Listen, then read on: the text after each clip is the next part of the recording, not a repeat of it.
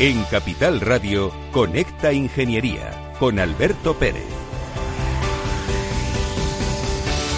Buenos días España, buenos días ciudadanos. Es miércoles 18 de noviembre. Son las 10 de la mañana, estás en Conecta Ingeniería y hoy vamos a hablar de un tema pues que tiene mucha trascendencia eh, en la sociedad, que son las radiaciones no, no ionizantes. Ya se me traba la lengua, esto quiere decir que estoy ya nervioso como siempre.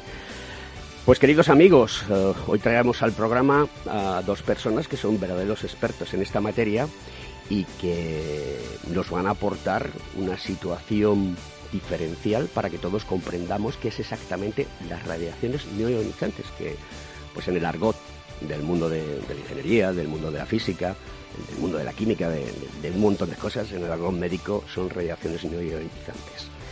Y tenemos aquí en el programa hoy a nuestro querido amigo Jorge Moreno Moino, que es eh, doctor ingeniero industrial, ingeniero técnico industrial, es catedrático de la Escuela eh, Universitaria ETSIDI Industrial, la antigua Escuela de Ingenieros Técnicos Industriales, y es el director del Laboratorio de Medidas Magnéticas de la Universidad Politécnica de Madrid y es un experto porque ha participado en diferentes proyectos sobre medidas de campo magnético. Pero además es miembro de la junta directiva de nuestro querido colegio El Cogitín. Buenos días, querido amigo Jorge. Buenos días, Alberto, ¿qué tal? Tienes muy buen aspecto porque Jorge ha sido una de las personas que se ha habido afectadas por el, maldito coronavirus, el maldito bicho. Y bastante bien. Y bastante bien, ahora ya estás bien, totalmente recuperado, ¿no? Sí, Perfecto. Oye, a mí me gustaría que, mm, como sé que tienes muchísima relación y amistad con Alejandro V. Dama Eso, que es eh, biomédico, biofísico. Ahora nos explicará el qué es eso, pero sí que me gustaría que tú hicieses una pequeña introducción para conocer a nuestro querido ponente de hoy.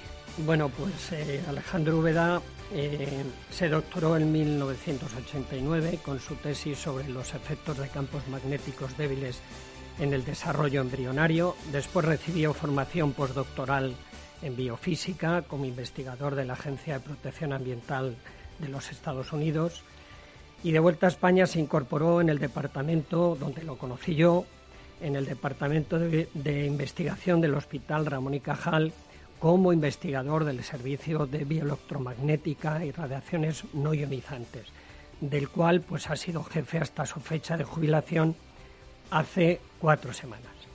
Además también, bueno, pues decir que Alejandro Úbeda cuenta con más de 40 años de experiencia en la investigación de los bioefectos de las radiaciones no ionizantes. En ese tiempo, pues ha participado en numerosos proyectos de investigación internacionales y ha sido autor de numerosos artículos y documentos científicos. Actualmente sigue implicado como investigador emérito en varios proyectos y es responsable de la sección de radiaciones no ionizantes de la Sociedad Española de Protección Radiológica. Eh, Alejandro, eh, buenos días. Pues, buenos días a todos. Muchas gracias por estar en Conecta Ingeniería.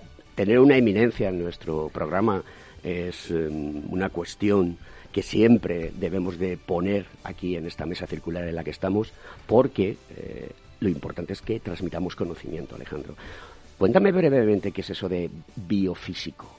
Ah, bueno, déjame que te dé primero la versión que me dio mi, el, doctor Blackman, eh, que era mi, era mi profesor en Estados Unidos, cuando yo le pregunté qué es esto de biofísica. Dice, mira Alejandro, Alex, me decían, biofísicos son esos sujetos que a los biólogos les hablan de física y a los físicos le hablan de biología y entre ellos cuando están solos hablan de chicas.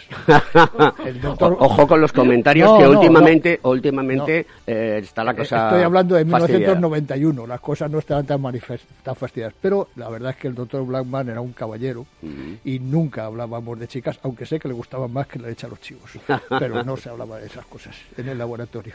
Muy... Y esa es la versión cachonda. cachonda, luego, está la otra la oficial Realmente las, las moléculas, las células se comunican no solamente químicamente, sino físicamente. La parte de la física que, tiene que ver con la biología a ese nivel micro es la que nosotros estudiamos. A nivel macro es la fisiología, en la presión sanguínea, en la respiración. Esa es una física ya a nivel macro. La nuestra es a nivel más bien micro. Muy bien, queridos amigos, pues con este magnífico ponente Alejandro Ubedama Eso, que es investigador, investigador biomédico, y con nuestro querido amigo Jorge Moreno, pues vamos a comenzar el programa de radiaciones no ionizantes. Miki, por favor, ponnos unos consejos.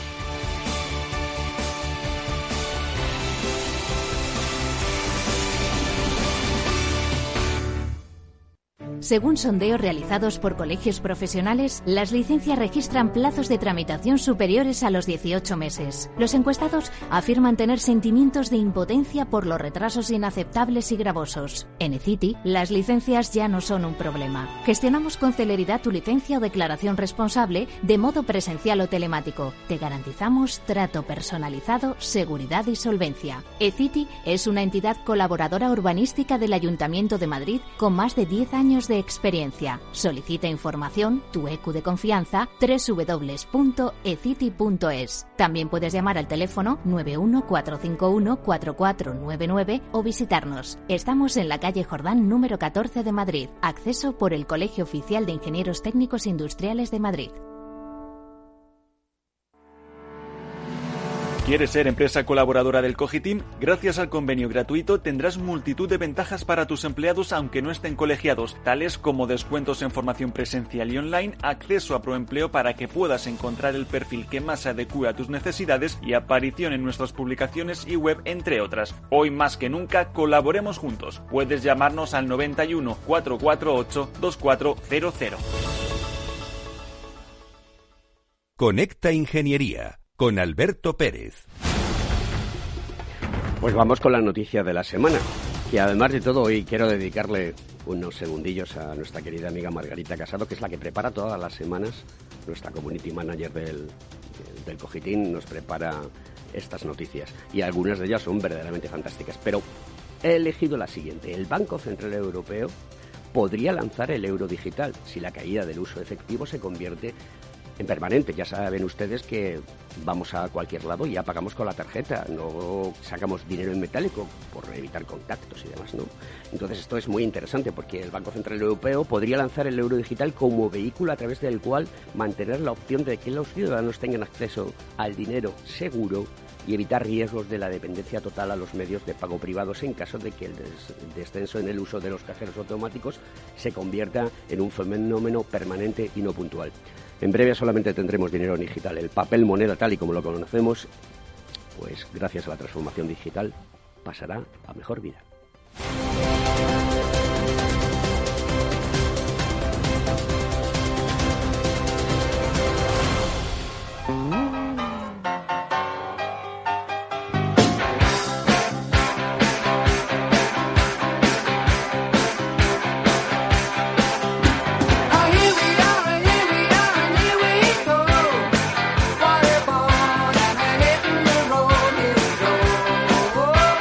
Con Status Quo y esto Rock All Over the World, vamos a hablar con el querido ponente que tenemos hoy aquí, una eminencia, que como os comentaba anteriormente es Alejandro Úbeda Maeso. Querido Alejandro, ¿qué es el espectro electromagnético y qué es el, el electromagnetismo? ¿Y cómo dentro del espectro electromagnético existen las radiaciones no ionizantes?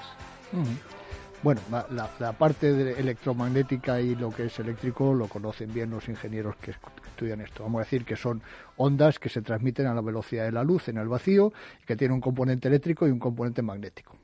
Y este, ese espectro electromagnético se divide, simplificando, en dos partes, la no ionizante y la ionizante. La no ionizante es la que no ioniza. Ahora veremos qué es eso. Entonces, no ionizante empezaríamos por un campo estático, el campo de imán, vamos a los campos de 50 hercios de la frecuencia industrial, vamos más para arriba, kilohercios, megahercios, que es radio, televisión, etcétera. Más arriba estamos en los gigahercios, que es telefonía móvil, son microondas, eh, son radares, es eh, láser y ya luego vamos a los terahercios, que es infrarrojo, visible, ultravioleta, ¡pum! Ya entramos en la ionizante. Hay una parte del ultravioleta que es ionizante. Luego vamos a rayos X, rayos gamma.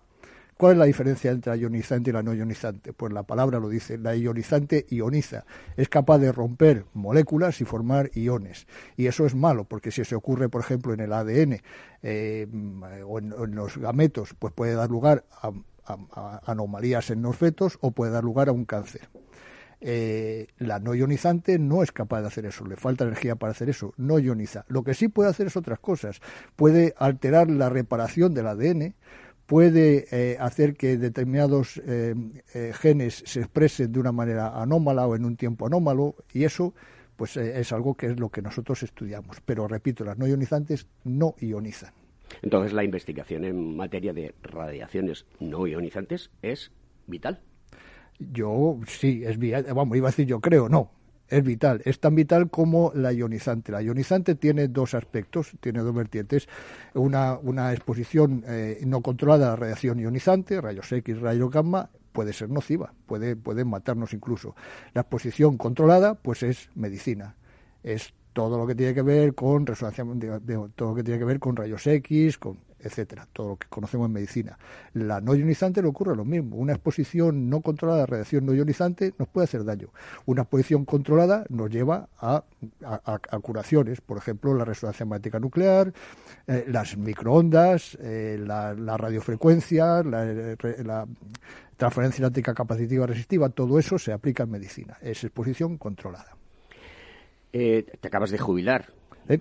Este país es un país, eh, digamos, extraño en estas situaciones. Una persona con el conocimiento que tiene, que se jubile con este conocimiento, ¿cómo traspasáis eso? ¿Cuándo decides? Decir, oye, tengo que investigar sobre radiaciones no ionizantes porque tengo que poner en valor esto para que la sociedad entienda lo que pasa. ¿Y, y cuál fue, digamos, por agentes fuera del entorno de la investigación, esa recepción de lo que estabas investigando? buena pregunta. A ver, eh, yo esto no lo decidí, eso lo decidió la vida. Yo era, eh, yo acababa, estaba acabando la carrera y me metí en el, en el Hospital Ramón y Cajal, el Departamento de Investigación, pues como como investigador voluntario, que se llamaba, que no paga, no recibías nada. Y tuve la suerte de dar ahí con el, profesor eh, Rodríguez Delgado, que era entonces el director del departamento, y la doctora Josein Leal, que venía del eh, Instituto Pasteur. Y ahí se estaba estudiando entonces unos trabajos que había hecho un estadounidense eh, que, que trabajaba con campos electromagnéticos de baja frecuencia para la reparación de tejidos, hueso. Y nosotros empezamos a estudiar eso. Y la doctora Leal dijo, oye, ¿por qué no usamos embriones de vertebrado, que son de, era de pollo, pues muy parecido al humano, porque son muy sensibles? Vamos a estudiar estos campos cuando son más efectivos. Y ahí tuvimos, pues no sé, la suerte o la desgracia de encontrar que con unos campos muy débiles, tan bajos como, como 0,4 microtesla. Aquí estamos como a 0,002 microtesla, ¿no, Jorge? 0,02, 0,03. Entonces, a, 0,4 microteslas veíamos anomalías en los embriones. Y eso, la verdad es que fue un bombazo, fue una publicación de mucho interés y eh, Estados Unidos y Europa se interesaron en ello. Hicieron un gran proyecto que se lideraba en España, lo, lo lideraba la doctora Leal, que se llama el proyecto Genhouse, el proyecto Gallinero y eso confirmó esos resultados. Proyecto gallinero. Sí, el proyecto por el tema de los pollos. Exactamente. de pollo. Entonces, eh, la, la US Navy, la, Agencia de Protección Ambiental y Europa se pusieron juntos, liderados por la doctora Leal, y confirmaron esos resultados. Y eso era muy, muy relevante. Oye, pues lo que me estás diciendo me parece fantástico porque Jolines, Pardiez, eh, vivimos en España y tenemos unos eminentes investigadores que reciben muy poco apoyo, que es una de las cosas que denunciamos en este programa, donde necesitamos que se apoye la investigación, el desarrollo y la innovación. Con el Producto Interior Bruto, similar al de Corea, estamos tres puntos por debajo. Esto es increíble, querido amigo eh, Alejandro. Esos investigadores, entonces, hablamos del principio de los años 80, venían de Yale y de la, y de la Instituto Pasteur. Los investigadores españoles hoy se han formado todos en el extranjero y han firmado un compromiso de volver a España a compartir con, con los estudiantes sus conocimientos. Me parece genial. La pregunta es, ¿son peligrosas las radiaciones no ionizantes de, lo, que tú eh, indicas como ELF, que entiendo que es Electro Low Frequency. Esa, es extremadamente baja frecuencia. Ah, sí, porque yo, yo os propongo, este tema es complejísimo y nosotros cuando yo doy charlas son charlas de un fin de semana, entonces son 18 horas. Yo propongo que lo dividamos, si, si luego me invitas otro día. Estás invitado. Fenómeno. No todos los días se tiene una eminencia en el programa. Yo cuando dices eminencia decía que está, creo que estás hablando del profesor Moreno. No, el, profesor, el profesor Moreno es un crack, el profesor Moreno es un crack que sabe mucho, pero... Yo de bioelectromagnetismo entiendo poco. Pero al que, al que, al que el profesor Moreno... De medidas sí, de medidas sí. Medir campo electromagnético, medir campo magnético con todas las garantías. Sí que ahí me muevo bien y de ahí mi relación, que bueno, si tenemos tiempo aquí, luego la... ya sabéis que el tiempo se va en la radio como el agua entre las manos. La contaré un poco, pero bueno. ¿Son eh, peligrosas, sí o no? Ah, como decía antes, son pueden ser peligrosas en una exposición no controlada, y en una exposición controlada pueden ser como, todo en la vida, ¿no? exactamente. Muy bien. Eh, ¿Existe legislación en España sobre esta materia? Pues sí, existe legislación. Es, es una transposición de una legislación de 1999 eh, europea pero eh, tiene para mí un inconveniente, que esa legislación eh, garantiza protección solamente ante efectos inmediatos, como puede ser ante una exposición a, radio, a microondas, se trata de que no incremente la temperatura. Oye, pones un ejemplo práctico, pragmático, sencillo que nuestra audiencia pueda entender directamente de esta situación algo que en lo que te encuentres habitualmente o que hayas investigado y demás. ¿Estamos hablando de legislación o niveles por debajo de la legislación? Sí, me refiero que un caso de decir, mira, eh, esta situación puede producir estos efectos, pero la legislación, como tú dices, lo hace para una situación inmediata, pero no para una situación prolongada. Un ejemplillo. Bueno, pues eh, uno o dos, pero o tres. rápido. Bueno, pero rapidísimo. Sí, eh, por ejemplo, la lipoatrofia semicircular. La lipoatrofia semicircular es una, dolencia que se conoce hace tiempo, que se da sobre todo en mujeres, lo cual hace que, bueno, el y es sobre todo eh, estética. Son em, eh, depresiones de grasa que se suelen dar en los, en los muslos y no se sabe a qué se debe. Se sabe, que se debe al rozamiento con la mesa, ¿vale? Eso provoca un, daño, un microtrauma en las células de grasa subcutáneas, pero eso se debería regenerar y no se regenera. Bueno, nosotros y otros hemos encontrado que con campos por debajo de un microterla que se dan en, oficinas y en determinados ambientes, con ese campo no hay regeneración de ese, de ese tejido. Y eso es, da lugar a algo que es, digamos, que es feo, ¿no? No es bonito, pero es que eh, eso son células de grasa, que son células bastante tontas a las que daña. Nosotros hemos investigado ese tema a nivel, luego si quieres hablamos de ello, lo hemos investigado a nivel celular. Pero eso se da, es, grasa, es feo, pero es que cerca de los muslos y donde se forman esas depresiones hay otras cosas, como son las gónadas. Y esas células son más listas y probablemente son más vulnerables a estos campos electromagnéticos no se ha estudiado, ni se está estudiando. ¿Qué pasa con esas mujeres que tienen la lipoatrofia? ¿Han intentado reproducirse? Eh, ¿Se ha afectado a sus óvulos? Eso no se ha estudiado. Entonces, eso son cosas que hay que, hay que profundizar en ellas. Hay que seguir con la investigación. Desde el punto de vista legislativo, ¿cuáles son los tres parámetros principales de la legislación ahora mismo? Pues, eh, las cosas buenas y cosas malas. Bueno, las cosas buenas es que eh, vamos a ser buenos, las cosas buenas son que te garantiza protección ante efectos inmediatos de dos tipos, hablando así, eh, fin, de una manera simple. Si hablamos de bajas frecuencias, eso Jorge lo conoce bien, un campo de baja frecuencia genera corrientes eléctricas en sistemas conductores como nosotros. Esas corrientes eléctricas, si son muy elevadas, pueden dar lugar a disfunciones del sistema nervioso. Eso hay, hay, hay experimentos que se hacen con eso. Tú sometes al sujeto a un campo de baja frecuencia, 25 Hz nada más, suficientemente intenso, de 0,5 teslas, y ese sujeto, depende de dónde se lo pongas en la cabeza, no puede seguir hablando, o no ve bien, o no puede contar números 1, 2, 3, no puede seguir. Entonces, ese tipo de disfunción o más severa si se da en el tejido muscular y te deja de funcionar el corazón, eso te puede matar. Mientras, te mata el pero lo del sistema nervioso solamente mientras está dando el campo. Cuando quitas el campo, el sistema nervioso puede funcionar con normalidad. En nuestra vida diaria, en nuestra vida de familia, en nuestra vida de salir a tomar algo, ahora ya se puede menos, pero en nuestra vida de trabajo laboral, ¿en qué situaciones nos podemos ver sometidos? En, eh, como público general, a eso no. Nunca trabajador que trabaja en un hospital con sistema de, resonancia magnética puede verse expuesto a ese tipo de campos y ahí tienen que tener mucho cuidado. Y lo otro son ya a frecuencias más altas, a radiofrecuencias, es temperatura, es el efecto de microondas. Estás hablando de mm, efectos inmediatos de exposición aguda. Eso es. Correcto, ¿no? Entonces, ¿es posible que existan efectos de exposición crónica?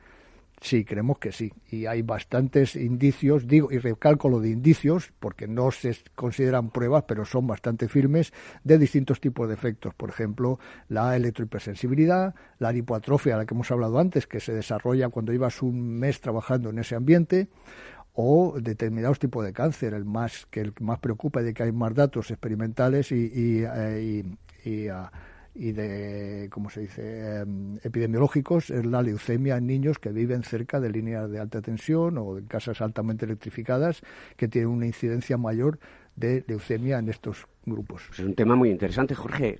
¿Cómo está esto ahora mismo en, nuestro país y a nivel europeo? Porque al final tenemos que pensar que tenemos que, hablar de, bueno, en nuestro país, de legislación europea también. Yo te puedo hablar desde el punto de vista de, del laboratorio de medidas magnéticas. ¿eh? Nos, nos llaman, hay muchas veces, muchas personas nos llaman eh, interesándose para que les hagamos una medida de campo magnético porque ellos tienen un problema en su casa, por ejemplo, un chico con leucemia y creen que hay campos electromagnéticos o campos magnéticos producidos por fuentes externas y quieren saber qué pasa, ¿no? Entonces, yo les digo que nosotros medimos, nosotros tenemos como laboratorio de acreditado eh, en la Universidad Política de Madrid tenemos un laboratorio que mm, mide bien. ¿Por qué? Porque tenemos todos los mm, equipos con trazabilidad metrológica y es lo que sabemos hacer. Y entonces de ahí quería, mm, en, este caso yo conocí a Alejandro porque nos ha surgido muchas veces el tener que ir juntos. Y de hecho hemos ido eh, pues eh, a centros de resonancia magnética eh, nuclear. Hemos ido cantidad de veces, que hay que decir que que pues eh, no toda España tiene no toda España tiene la misma preocupación en esos temas. Hay que decir y tengo que decir la verdad que en el País Vasco o sea, se preocupan muchísimo por este tema en los hospitales y por sus trabajadores. Pero es que yo creo que es el único sitio en España donde realmente han tenido en cuenta o tienen en cuenta esas cosas. En el resto de España, pues prácticamente, eh, Alejandro, que me coste, eh, hemos ido a pocos sitios, ¿no? Alejandro, no contestes ahora que tenemos que pasar a la publicidad, ¿de acuerdo? Eh, vamos a continuar con el programa, temas muy interesantes y la sociedad está esperando escucharos, dos expertos en la mesa, y lo que queremos saber es en qué situaciones debemos, pues, eh, preocuparnos y tomar la decisión de acudir a expertos profesionales e investigadores como sois vosotros. Querido Miki, pues Ale, vamos adelante con el programa.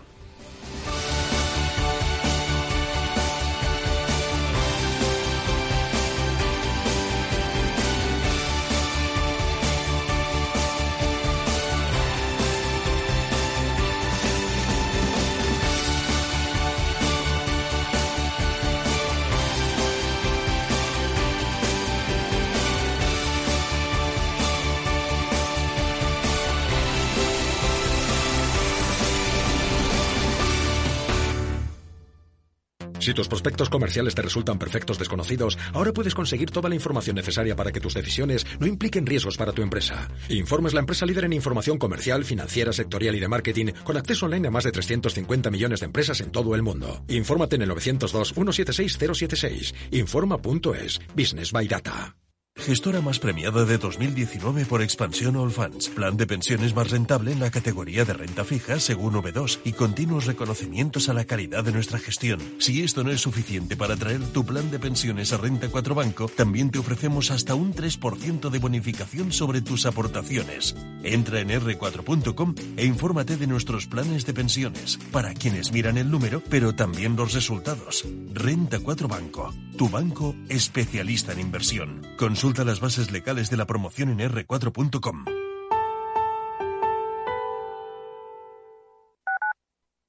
Tu radio en Madrid 105.7, Capital Radio. Memorízalo en tu coche.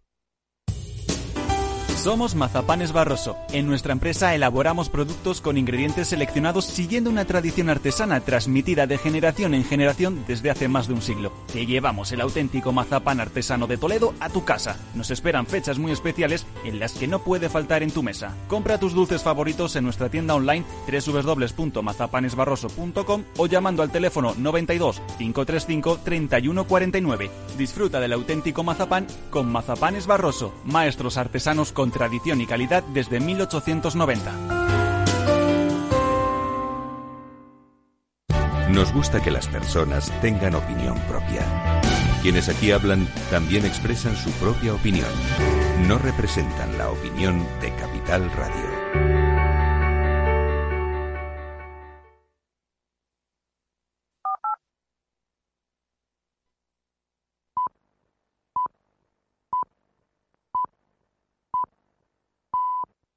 Conecta Ingeniería con Alberto Pérez. Escuchas Conecta.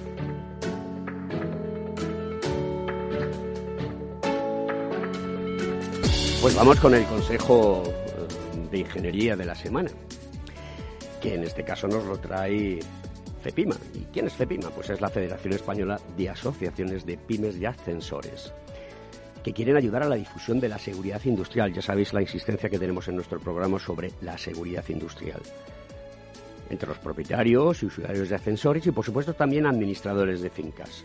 Lo hacemos hoy que estamos inaugurando el primer Congreso Europeo de Pymes Ascensoristas, que tiene como objetivo reivindicar el trabajo bien hecho de las pymes y la importancia de la economía local. En el último Congreso Nacional presentamos un manifiesto por la seguridad disponible en nuestra página web que todavía hoy puede ser firmado por quien lo desee. Las pymes de ascensores, en muchos casos formadas por técnicos que aman su profesión, quieren que su ascensor reciba el mejor cuidado, anteponiendo siempre la seguridad y la durabilidad en muchas ocasiones por criterios de eficiencia empresarial. Y aquí damos nuestro primer consejo. Como propietario de ascensores, verifique que la empresa mantenedora de su ascensor realiza las actividades de mantenimiento periódico obligatorio, con la dedicación necesaria. Cinco minutos no da tiempo a hacerse una revisión, no solo la seguridad, sino también la durabilidad del ascensor. En este caso lo agradecerá. En España más de la mitad de los ascensores tienen más de 20 años. Por razones económicas, las reformas necesarias para actualizar los ascensores a las normativas de seguridad actuales no se realizan.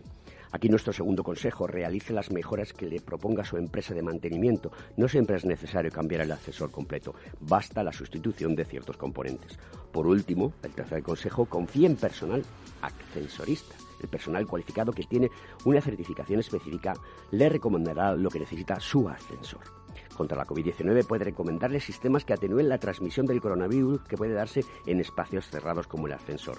Queremos finalizar con nuestros dos lemas que utilizamos en las redes sociales de FEPIMA. En crisis, apuesto por la calidad y seguridad. En crisis, apuesto por la economía local.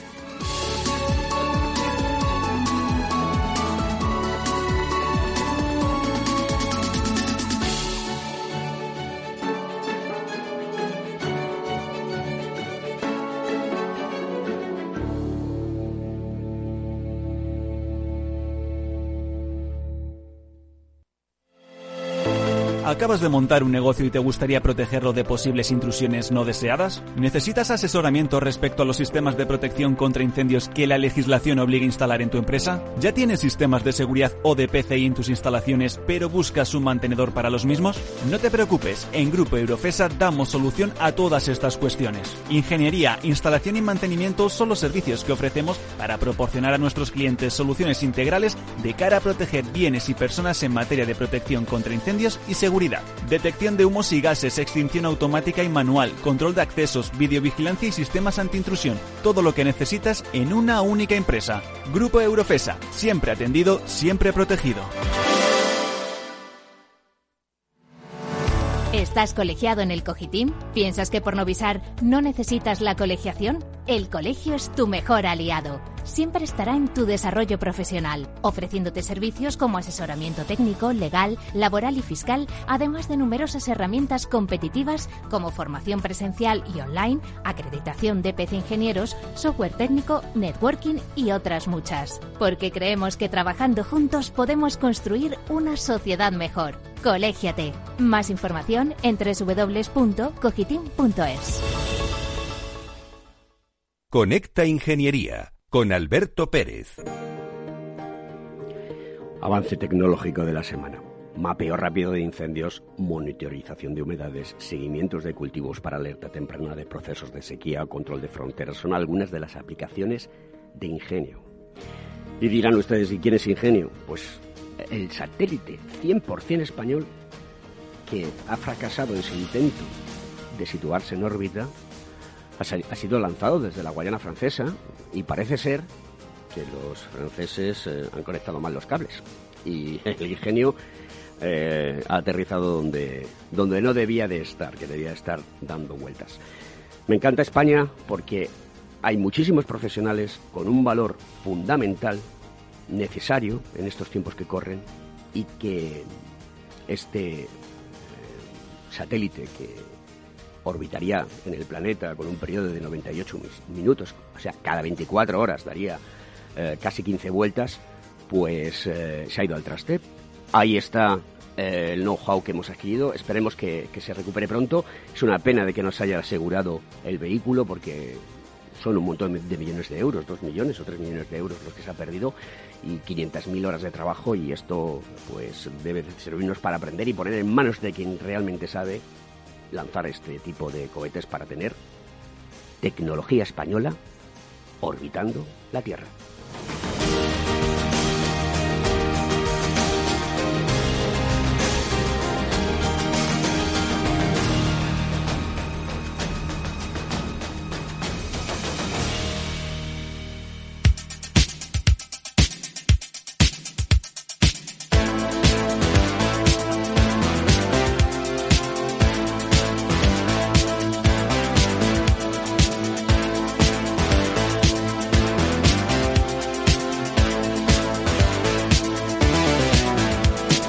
Bueno, pues con la Liga Humana, con esta canción Don't You With Me, vamos a continuar con nuestro programa. Querido Jorge, ¿qué le podemos preguntar a nuestro querido amigo Alejandro sobre el tema que estamos tratando? Bueno, podemos, eh, bueno, desde, pues si quieres, háblanos un poco de esas dolencias, ¿no? Y bajo qué condiciones de exposición podrían darse, ¿no? Bueno, pues... Eh, yo creo que tú tienes experiencia también con la lipoatrofia semicircular, pero lleva varios años. La lipoatrofia semicircular. semicircular, es decir, lipo viene de grasa. Exactamente. Correcto. Eso es atrofia, que se atrofia, lo, que hablábamos antes, y tiene forma semicircular porque se suele dar en los muslos, a la mm. altura de la mesa. Estás golpeteando con la mesa, eso daña las células grasas y y no se recuperan en determinadas condiciones. Una de esas condiciones es la existencia de campos electromagnéticos por debajo de un microtesla. Entonces, al cabo de un, de, un tiempo trabajando en esos ambientes, digamos, con pues eso del orden de 10 veces por encima de lo que nosotros tendríamos aquí, son ambientes electrificados, se produce eso y no sabemos si algo más en células que están próximas. Bueno, pues el límite que marca la ley para efectos nocivos inmediatos para esa frecuencia de 50 hercios son 16.000 microterlas. Y yo estoy hablando de menos de un microterla. El efecto inmediato para mantener a salvo los miembros, las piernas, los brazos, son 16.000, sin embargo, hay efectos que se dan a niveles mucho más bajos y que están muy poco estudiados. Somos de los pocos equipos que han estudiado eso a nivel molecular. es, decir, quiere, eh, podemos eh, intuir que la legislación se tiene que adaptar rápidamente al avance de la investigación para decir, oye, a lo mejor los ratios de seguridad hay que bajarlos más todavía, hay que ser más extremos. Debería, pero desgraciadamente no lo hace y eso no es nuevo en la historia de los, de los primates del género sapiens, homo sapiens como nosotros. Eso se lleva haciendo así desde hace siglos. Va por delante el conocimiento y después es admitido.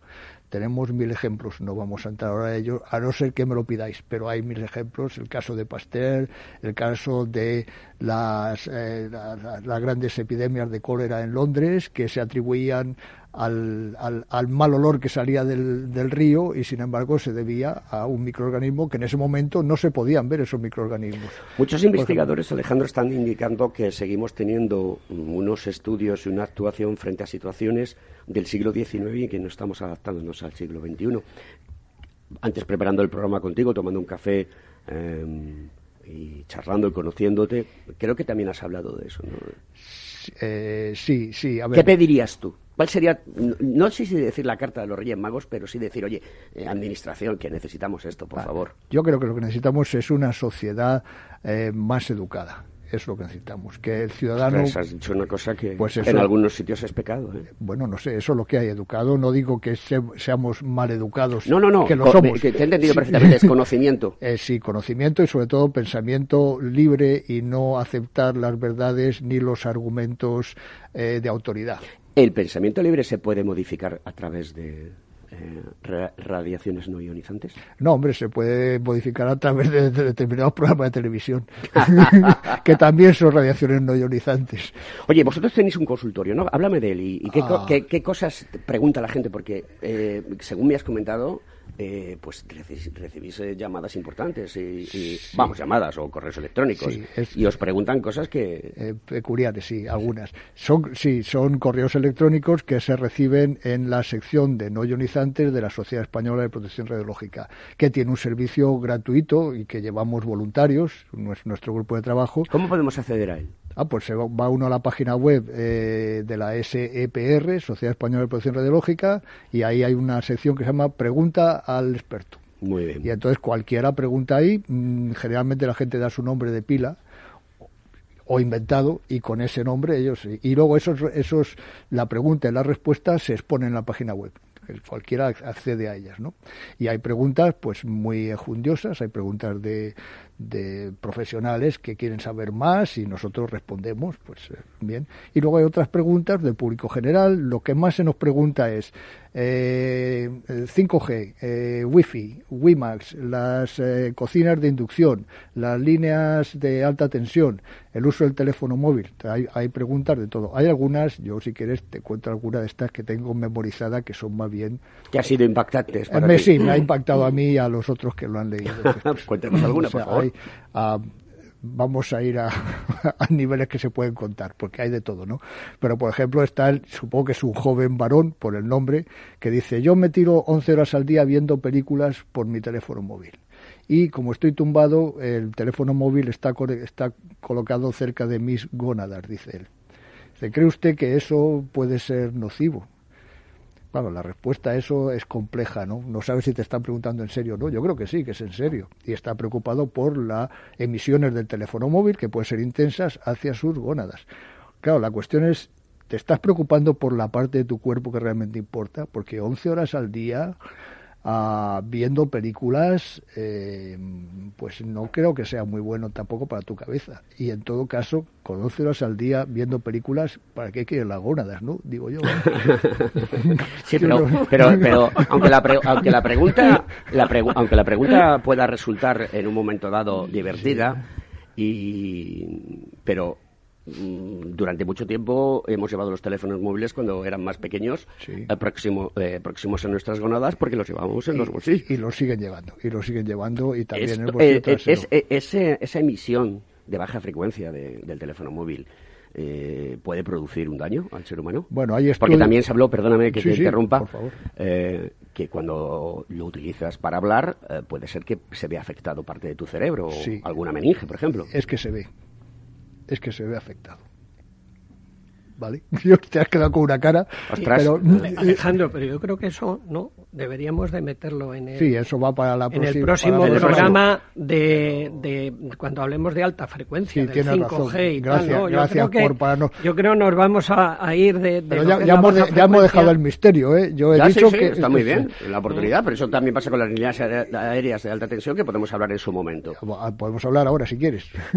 Todo tuyo, los micrófonos son tuyos de capital. Pero tú eres el que. Vale, las líneas eh, eléctricas que Jorge decía que hemos, hemos medido bastantes veces. Bueno, antes de que, de que sigas, Alejandro, eh, yo he de decir que en nuestro país eh, todas las empresas de distribución de energía eléctrica y de transporte hacen sus líneas correctamente y, bueno, pues tienen eh, la normativa adecuada y digamos que están perfectamente diseñadas y además tienen últimamente tienen ya mm, esto, todo el tema este de los campos electromagnéticos, lo tienen muy estudiado. Yo he colaborado mucho con, ellos a la hora de, de, ver un poco el, campo que emiten electromagnético y, y he de decir que están vamos, digamos que cumplen con todos los requisitos y que no hay que alarmar en ese sentido. Claro, eh, digamos que eh, se nos pueden dar casos de líneas de alta tensión que están ya construidas desde hace tiempo, ¿eh? por ahí en medio del monte, y se decide hacer una urbanización, se decide construir. Entonces se decide construir próximo a unas líneas de alta tensión. O sea, la línea estaba, se decide construir poco después. Y cuando ya están viviendo estas personas en estos domicilios, pues un poco que la línea como que les produce un poco ahí eh, como que eso es peligroso, alguien les ha dicho que eso es peligroso y tal. Bueno, decir que eh, relacionado con el campo magnético, cuanto más alta es la tensión de la línea, menos corriente por los circuitos y por lo tanto menos campo magnético que se produce. Otra cosa es el campo eléctrico. Ahora bien, si esas líneas las decido enterrarlas, ¿vale? Pues ya me olvido, ya no las veo, ¿vale? Pero el campo magnético sigue existiendo. En condiciones normales, pues el campo magnético producido por líneas subterráneas de alta tensión, pues no tiene por qué tener mayores campos en cuanto te alejas un poco de ellas de los niveles normales. Ahora, otra cosa es que por una línea subterránea, o sea, por una canalización, en vez de ir una, vayan cuatro líneas de alta tensión junto con otras cuatro o cinco de baja tensión muy cargadas, en esos casos, pues claro, el campo magnético es mayor. Te voy a hablar de otro ejemplo. Algo en un edificio, ¿vale? Un edificio, eh, salida o redes de baja tensión por el techo de un garaje. En ese caso, si yo llevo las bandejas por el techo del garaje y van muy cargadas, estamos hablando de una instalación interior o por este mismo edificio, subo unas canalizaciones por un, por un hueco de la construcción muy cargadas, pues evidentemente alrededor de ese hueco o encima de esas bandejas que digo, en los pisos que están encima, pues tendremos campos magnéticos relevantes, que es un poco de lo que estamos hablando aquí, ¿no?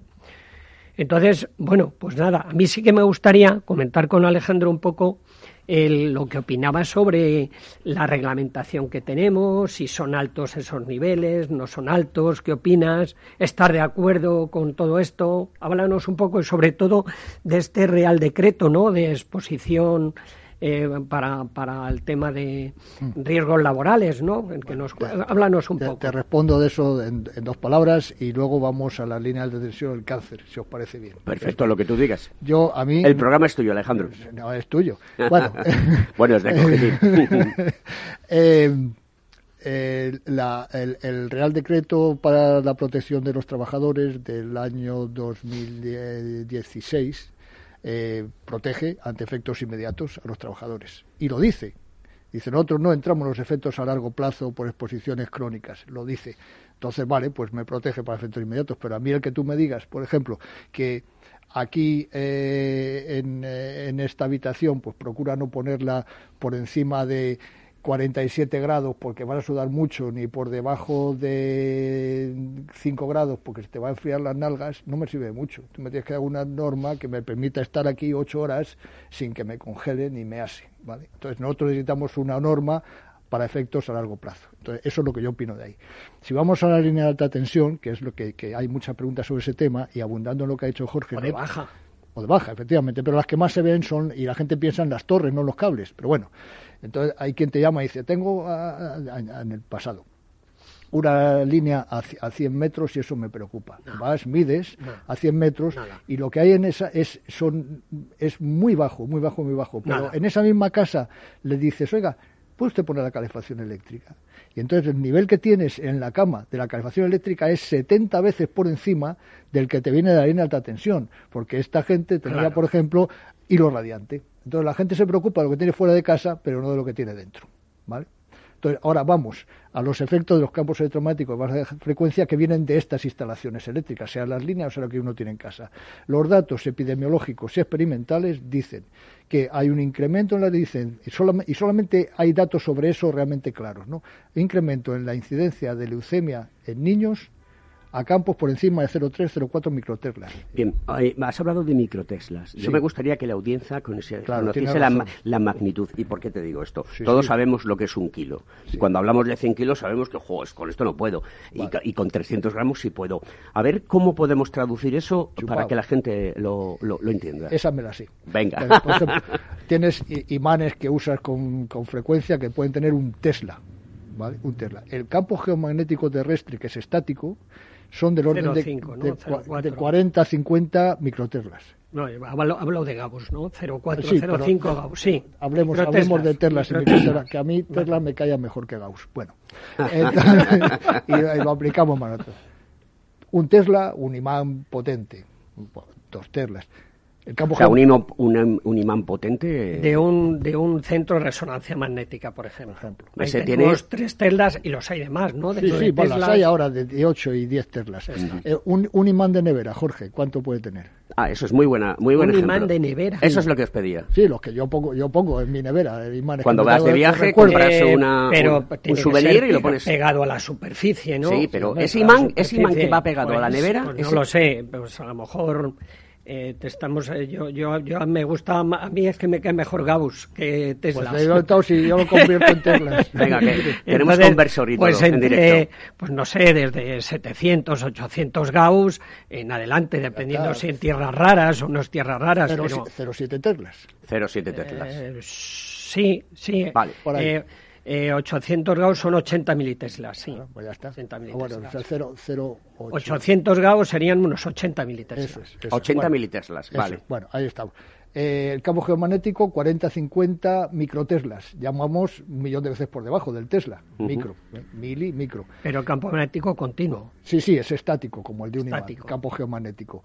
En, en, aquí tenemos 0,04 microteslas, seguramente.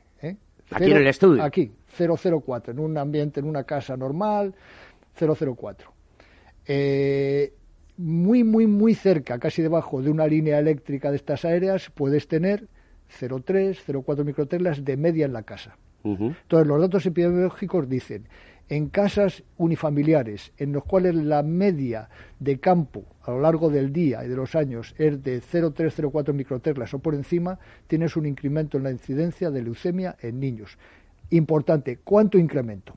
Porque, a ver, estamos hablando de un riesgo serio, ¿mi hijo va a coger leucemia o no? Entonces, la prevalencia, la frecuencia de leucemia en condiciones normales, en la población normal, es de 5 casos en 100.000 al año. 5 casos en 100.000 niños, en condiciones normales. Si tú duplicas, que es lo que parece, la incidencia, es que serían la probabilidad de que tu hijo, viviendo en un ambiente tan electromagnético como ese, desarrollara una leucemia antes de los 15 años es de 5 casos en 100.000. O sea que la probabilidad es muy baja. Eso se ha hecho con una epidemiología, con muchos casos y tal. Entonces, vale, puede haber un incremento de la incidencia, pero no es como para asustarse y tener... ¿Puede tener otros efectos? No lo sabemos. Oye, hay una cosa que me, me ha gustado mucho eh, de lo que estás comentando y es que y es una importancia, mmm, voy a decir redundantemente importante, que se tenga en cuenta los datos. Hoy en día, a nivel de datos, con la tecnología que existe, eh, de Big Data, de inteligencia artificial, todos estos datos que sois capaces de recoger cuando hacéis vuestras investigaciones, los tenemos en un sitio donde son accesibles y yo puedo tomar Qué buena pregunta. Ya van dos o tres veces que me dices lo, lo de una muy buena pregunta. Sí, pues será que eres listo. ¿eh? No, no, lo digo porque lo, lo, no lo digo por eso, no lo digo por eso, lo digo porque normalmente dicen que cuando te dicen es una buena pregunta hay complejidad en contestarla. No, no, no, no, no, porque eso sería una buena respuesta. Una buena y. Y esta es fácil. Venga. A ver, los investigadores somos de los sujetos, vamos a decir, perdona, que me tire el pegote, ¿no? Somos los sujetos más generosos que hay. Porque yo para, para hacer, obtener mis resultados y publicarlos necesito conseguir financiación.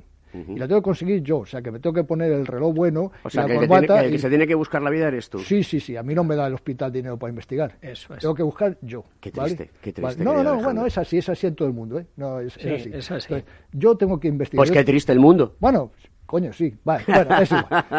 eh, estamos, cualquier tiempo pasado fue mejor. Bueno, eh, entonces tengo que conseguir bastante dinero. Además, tengo que poder pagar a gente con ese dinero. Entonces, tengo que, es un esfuerzo grande, ¿eh? hacer Sí, un proyecto sí, que te lo sea público, sea privado. Bien. Con eso yo investigo, investigamos, son muchas horas investigando. Esto es un mundo fundamentalmente femenino. Las mujeres trabajan, son corredores de larga distancia y trabajan duro y trabajan bien. Los hombres somos más, ya sabes, eh, sprinters, ¿no? Qué bueno, qué bueno, Eh, ¿no? Bueno, entonces es, es un mundo muy- Arrancada de caballo, es un mundo de muy burrico. eh, bueno, es un mundo, pero que es un- y fundamental, ¿eh? esa parte masculina es fundamental. Bueno, pero es un mundo femenino. Entonces se, se trabaja mucho, muy duro, para luego esos datos compartirlos con todo el mundo. Los tienes que escribir generalmente en inglés, aunque el español es un idioma que hablan 700 millones de personas y hay que quitarse el sombrero. Pero es un mundo que domina el inglés. Entonces tienes que sacar los resultados, mandaros una revista en inglés, que unos expertos lo valoren y decidan si eso es bueno para publicar o te lo rechazan y te comes todo el trabajo que has hecho durante años, no vale para nada porque no lo has publicado. Pero una vez que lo has publicado, que tú lo mandas a publicar, para que se publique online, que significa que lo puede leer cualquiera, o sea, eh, pero no es online, es open access, de acceso abierto. Nosotros publicamos para que lo pueda leer cualquiera.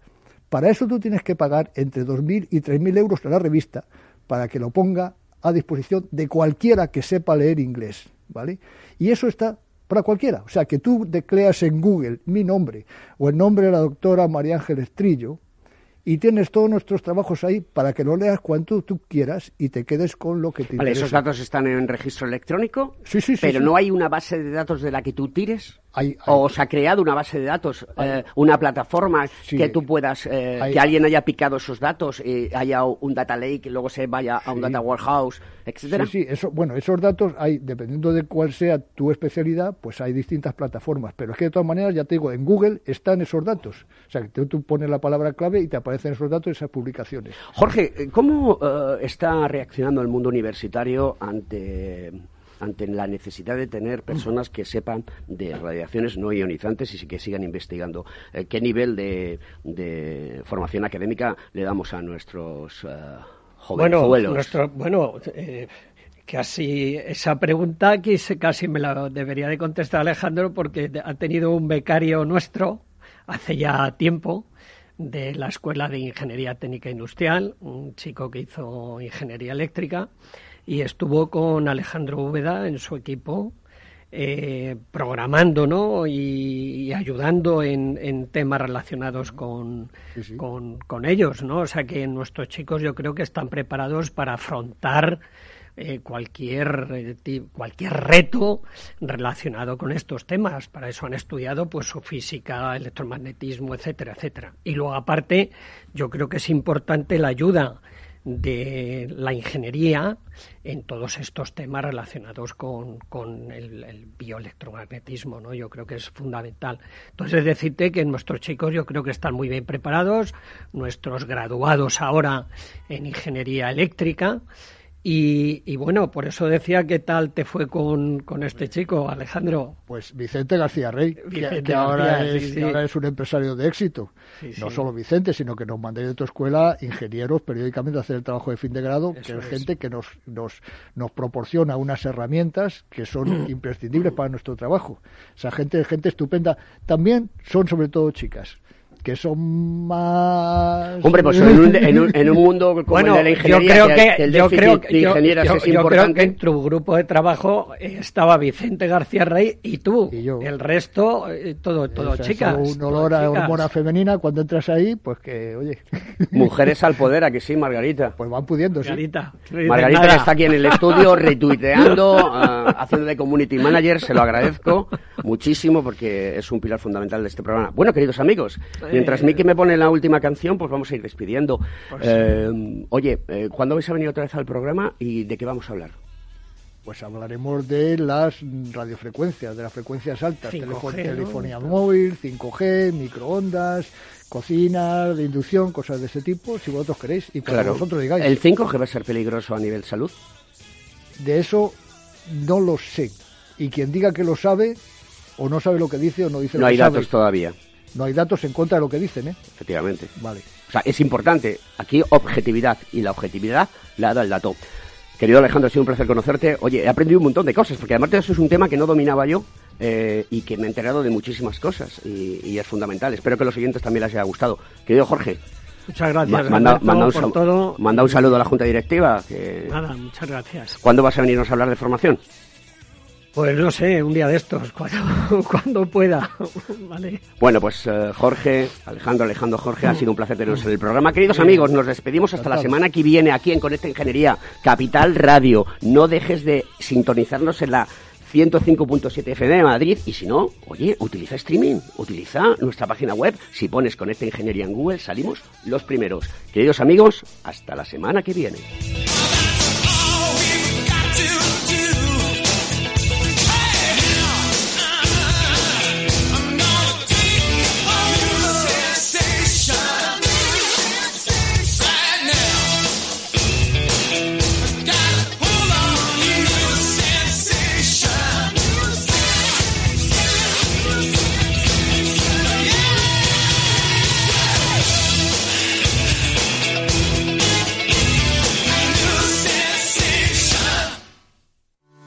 A la hora de invertir, la diferencia entre la convicción y la palabrería está en el grado de compromiso que eres capaz de asumir. El nuestro es este. En Finanbest solo ganamos si tú ganas primero. Conoce todas las ventajas del Result Investment. Tienes mucho que ganar. Finanbest, tú ganas.